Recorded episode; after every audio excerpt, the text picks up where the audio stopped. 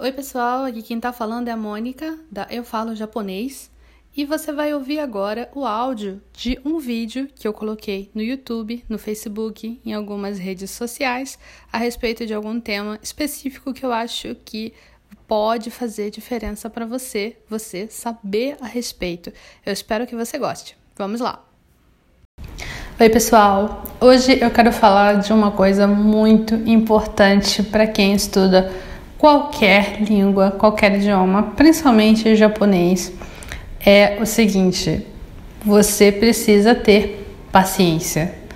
É, isso você já deve ter escutado de mim várias vezes, com certeza, mas também de outras pessoas que você precisa ter paciência. Mas quando é paciência, gente, é paciência mesmo, porque o tempo que você vai levar estudando japonês não vai ser uma coisa rapidinha. Não, não, você não vai conseguir dominar a língua japonesa da noite para o dia. Você não vai conseguir dominar a língua japonesa em um ano, em dois anos, em três anos. Se você for muito bom, você consegue em quatro anos ficar assim, ó, bonzão. Mas demora bastante para absorver cada pedaço do idioma, cada parte da, da, da, própria gramática, vocabulário.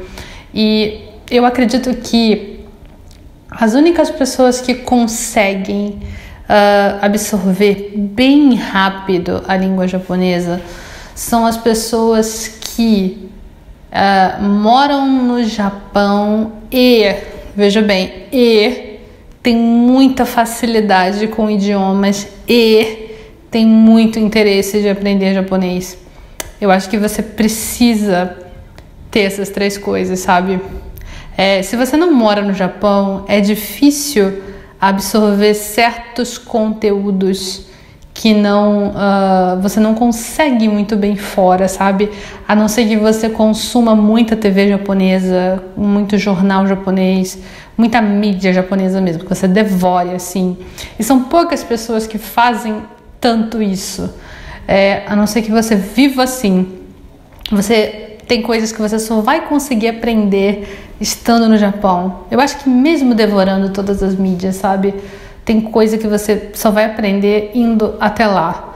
Não precisa morar lá a vida toda, mas ir de vez em quando. Tem coisa que você só vai aprender respirando o ar do Japão e passando uh, pelas situações, pegando o metrô no Japão, usando restaurantes japoneses. Senão você não, não vai saber como as coisas funcionam e você não vai saber certas palavras que vêm junto com isso. É, se você mora no Japão, mas não tem tanta facilidade com a língua, também vai ser uma coisa que vai dificultar um pouco a sua jornada, porque existem pessoas que de fato têm mais facilidade para aprender idiomas. E eu não sei porquê, mas eu acredito que existam pessoas assim, com mais facilidade que outras para aprender um, um certo idioma um determinado idioma ou idiomas em geral. E tem pessoas que não têm tanta facilidade assim. Eu não acho que é, é comum alguém assim que tenha uma super facilidade. Não é comum.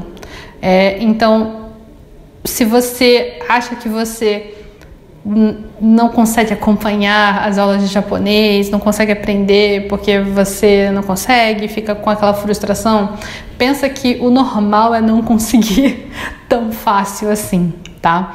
É, o, outro ponto é você ter muito interesse em japonês, o que eu acredito que se você segue esse canal, se você está assistindo esse vídeo agora, você tem isso. Você já tem esse ponto, você tem muito interesse na língua japonesa. É, mas, como eu falei, essas três coisas, se você tem essas três coisas, isso é o que eu penso agora, né? Se você tem essas três coisas, você consegue aprender muito rápido. Eu acho que uma pessoa que tem essas três coisas, muita facilidade para aprender idiomas, mora no Japão e quer aprender japonês, é, aprende muito rápido mesmo.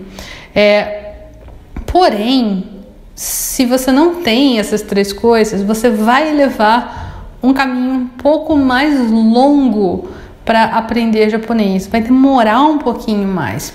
E Eu quero com esse vídeo ajudar vocês a fazer uma reflexão e pensar se você não está se cobrando demais ultimamente ou se você não está pensando de repente em desistir de aprender japonês porque você não está aprendendo tão rápido quanto você gostaria. Porque você pode pensar, ah, é, eu aprendi inglês super rápido, eu aprendi em um ano inglês, eu aprendi em dois anos eu já estava falando com as pessoas. É, lembrando que os idiomas de um para o outro eles têm níveis de dificuldade. O que isso quer dizer? Quando uh, a gente que é falante de português vai estudar espanhol, a gente vai achar muito mais fácil o espanhol do que o chinês, por exemplo, do que o japonês, por exemplo, porque é um idioma muito mais próximo. É muito mais próximo. Agora, o português para o japonês é mais difícil do que do português para o inglês. Português para inglês, não vou dizer que é a coisa mais fácil do mundo, mas é mais fácil que português para japonês tá? Se você está dizendo aí, não, eu acho japonês mais fácil que inglês, é só porque você gosta mais de japonês, tá? porque não é não, tá? É, existe é, um, eu não sei quem fez esse estudo, mas existe estudo de nível de dificuldade, nível de dificuldade de um idioma para o outro. E o nível de dificuldade do português para o japonês é um nível alto. Então, você que estuda japonês não deve ficar se martirizando porque está demorando para você chegar ó, no nível que você gostaria, tá? Não se martirize. Você precisa lembrar que isso é uma jornada que não necessariamente tem um fim, tá? Você vai sempre aprender coisas novas, você vai sempre aprender novos vocabulários, verbos, gramática, porque a língua é viva, a língua evolui a língua cresce e você vai acompanhando esse surgimento de novas coisas.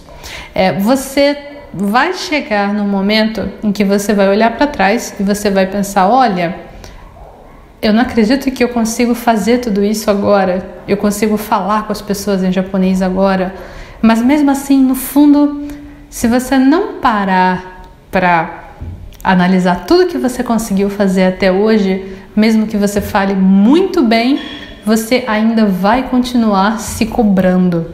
Você ainda vai ficar cobrando, cobrando que você fale mais, que você fale melhor, sendo que você já consegue fazer muita coisa.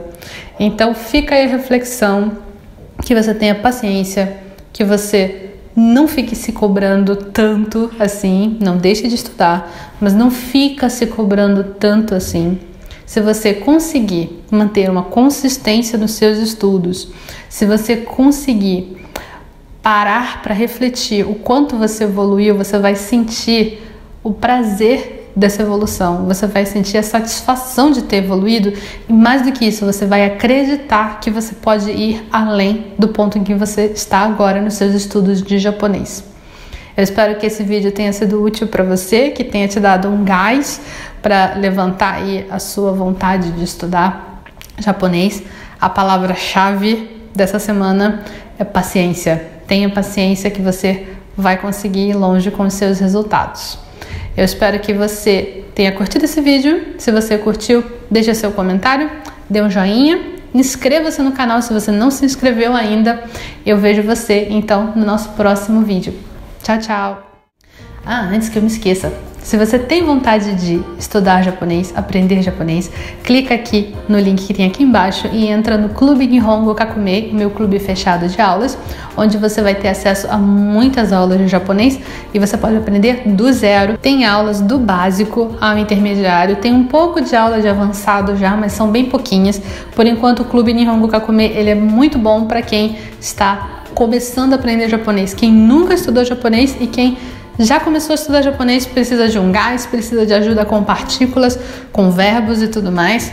Clica aqui que você vai ver como funciona o clube e como você pode fazer para fazer parte do clube e começar a aprender japonês agora. Eu espero que você tenha gostado de ouvir esse áudio Se você gostou desse áudio, por favor, compartilhe com alguém esse podcast, alguém que você sabe que precisa saber dessas informações. E se você tiver um tempinho, avalie aqui o podcast e faz um comentário. Eu vou adorar saber o que você achou. Tchau, tchau!